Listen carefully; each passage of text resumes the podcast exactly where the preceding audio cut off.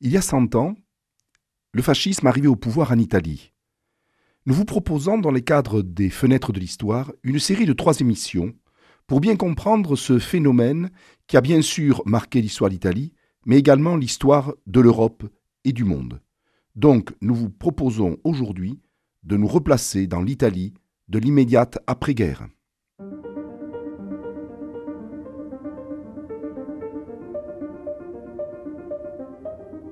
Les fenêtres de l'histoire avec Philippe Foreau. En 1918, l'Italie fait partie des puissances victorieuses de la Première Guerre mondiale. Mais c'est une puissance profondément affaiblie par une série de crises qui vont bien sûr créer un contexte qui permet de comprendre et d'appréhender l'avènement du fascisme.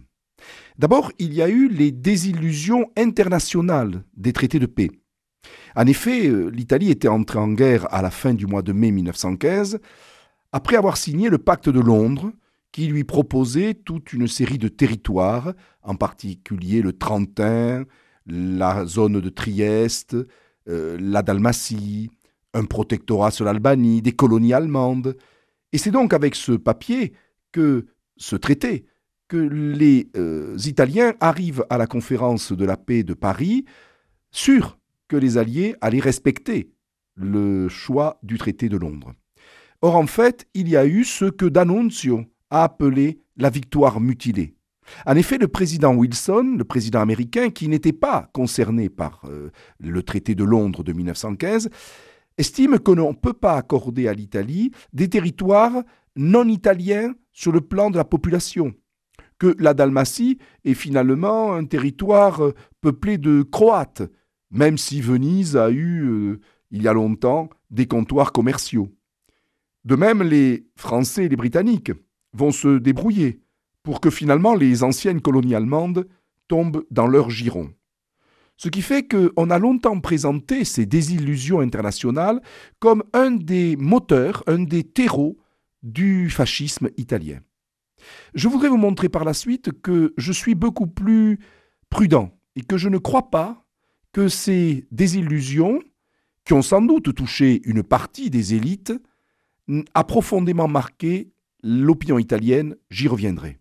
Par contre, il est vrai qu'il y a eu des frustrations dans les milieux nationalistes D'où, par exemple, l'occupation de la ville de Fiume par D'Annunzio en septembre 1919, et où pendant plus d'un an, le commandante va finalement essayer de créer un État plus ou moins indépendant et finalement euh, de moins en moins viable. Donc il y a eu frustration, mais qu'il convient de ne pas exagérer. Par contre, il y a une autre difficulté que rencontre l'Italie, c'est l'instabilité politique. En effet, euh, la monarchie italienne est une monarchie parlementaire depuis l'unité, et euh, en sept ans de crise et de difficultés qu'il faut gérer après-guerre, il se trouve que les gouvernements italiens se succèdent. Entre octobre 1917 et octobre 1922, cinq gouvernements se succèdent.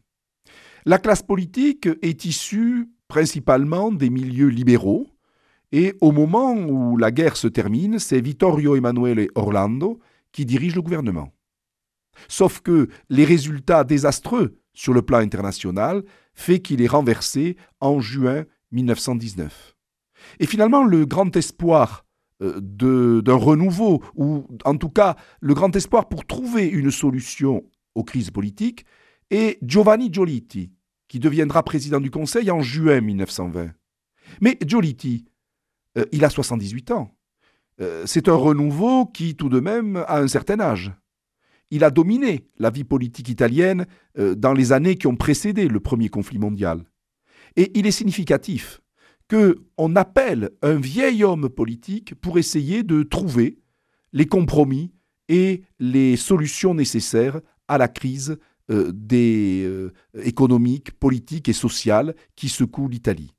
On peut le dire sans trop exagérer, la monarchie parlementaire italienne est indéniablement fatiguée.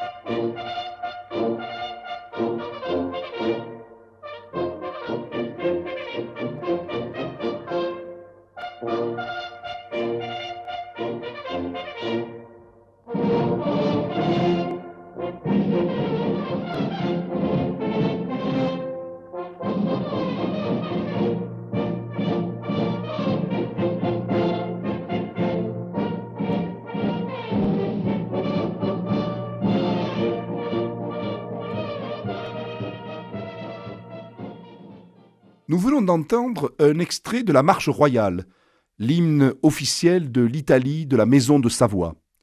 À la tête de l'État, le roi Victor Emmanuel III. Il est souverain depuis 1900 et il a, pendant des années et des années, pratiqué l'art de trouver un compromis pour former les gouvernements. Il a chargé de multiples hommes politiques, dont Giolitti, pour essayer de trouver une certaine stabilité. C'est un homme euh, discret, assez taiseux, mais qui a la charge, ô combien importante, de représenter l'État italien. Or, les euh, élections qui ont eu lieu en novembre 1919 euh, laissent une majorité très éclatée. On compte 216 libéraux, plutôt à la baisse, 156 socialistes, ils ont multiplié par 4 leur représentation parlementaire. Il y a également 100 députés populaires, c'est-à-dire appartenant au Parti populaire, au Parti démocrate chrétien. Et puis vous avez également 32 euh, socialistes réformistes, quelques républicains, etc. Donc, difficulté de trouver une majorité au sein de ce Parlement. Mais une remarque.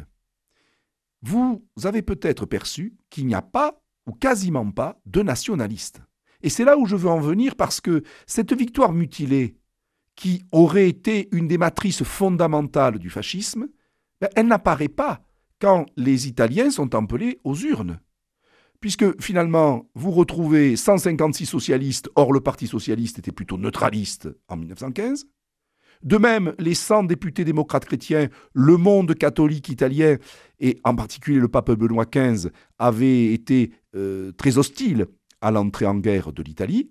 Et même parmi les libéraux, eh bien, il y a à peu près 75 députés giolitiens, proches de Giovanni Giolitti. Or, le vieux Giovanni Giolitti s'était opposé à l'entrée en guerre. Donc il ne faut pas faire de la victoire mutilée l'alpha et l'oméga du fascisme. Par contre, il va falloir aller voir la situation économique et la situation sociale. Comme tous les pays qui sortent de la guerre, sauf sans doute les États-Unis, l'Italie a des difficultés économiques. Son déficit est de 23,7 milliards de lire en 1919, d'où une augmentation de la fiscalité.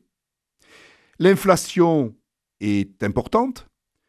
Entre 1913 et 1920, les prix ont en moyenne été multipliés par 6. Or, les salaires ont augmenté, mais ils n'ont pas suivi le rythme de l'inflation. Enfin, le chômage, officiellement 600 000 chômeurs en Italie, à la fin de 1920. En fait, ils sont sans doute près de 2 millions. Et donc, euh, euh, ce chômage pèse lourd sans doute dans euh, la situation italienne du début des années 20. Et cette situation économique est également marquée par une profonde crise sociale.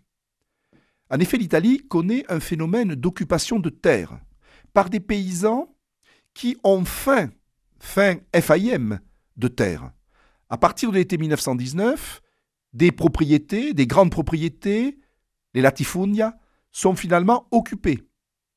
Il est vrai que le gouvernement italien avait promis en 1917, au plus difficile de la guerre, une réforme agraire. Le ministre de l'Agriculture, Visocchi, avait procédé à cette réforme en septembre 1919, mais elle déçoit parce qu'elle n'est pas suffisante. Elle distribue quelques dizaines de milliers d'hectares à quelques milliers d'Italiens paysans mais c'est largement insuffisant. Ensuite, il y a un autre phénomène, c'est l'occupation d'usines. Il y a effectivement, en particulier à la fin de 1919 et tout au long de l'année 1920, des usines occupées. Et il faut bien percevoir que pour l'italien de 1920-21, l'actualité, c'est la révolution bolchevique. On a le sentiment finalement que l'Italie risque de basculer dans une révolution bolchevique. L'historien d'aujourd'hui sait que le danger a été exagéré. Mais il n'en reste pas moins vrai que ce qui est important, c'est la manière dont les Italiens percevaient la situation au début des années 20. Et cette situation leur apparaît de plus en plus insaisissable et de plus en plus allant vers peut-être une éventuelle guerre civile. Car, et nous y reviendrons la fois prochaine, la violence s'installe dans les rues italiennes. Or, le problème, c'est que les autorités laissent finalement assez pourrir la situation. Giolitti n'intervient pas immédiatement face aux diverses occupations. Il préfère ouvrir, en septembre 1920, une négociation entre la Confindustria, qui représente le patronat, et la Confederazione Generale Italiana del Lavoro, c'est-à-dire la CGIL, la Confédération Générale Italienne du Travail, qui trouve un compromis, évacuation des usines contre participation des représentants syndicaux à la gestion des entreprises. Tout le monde est finalement déçu. Et c'est donc dans ce contexte que un certain Benito Mussolini va apparaître clairement sur le devant de la scène italienne.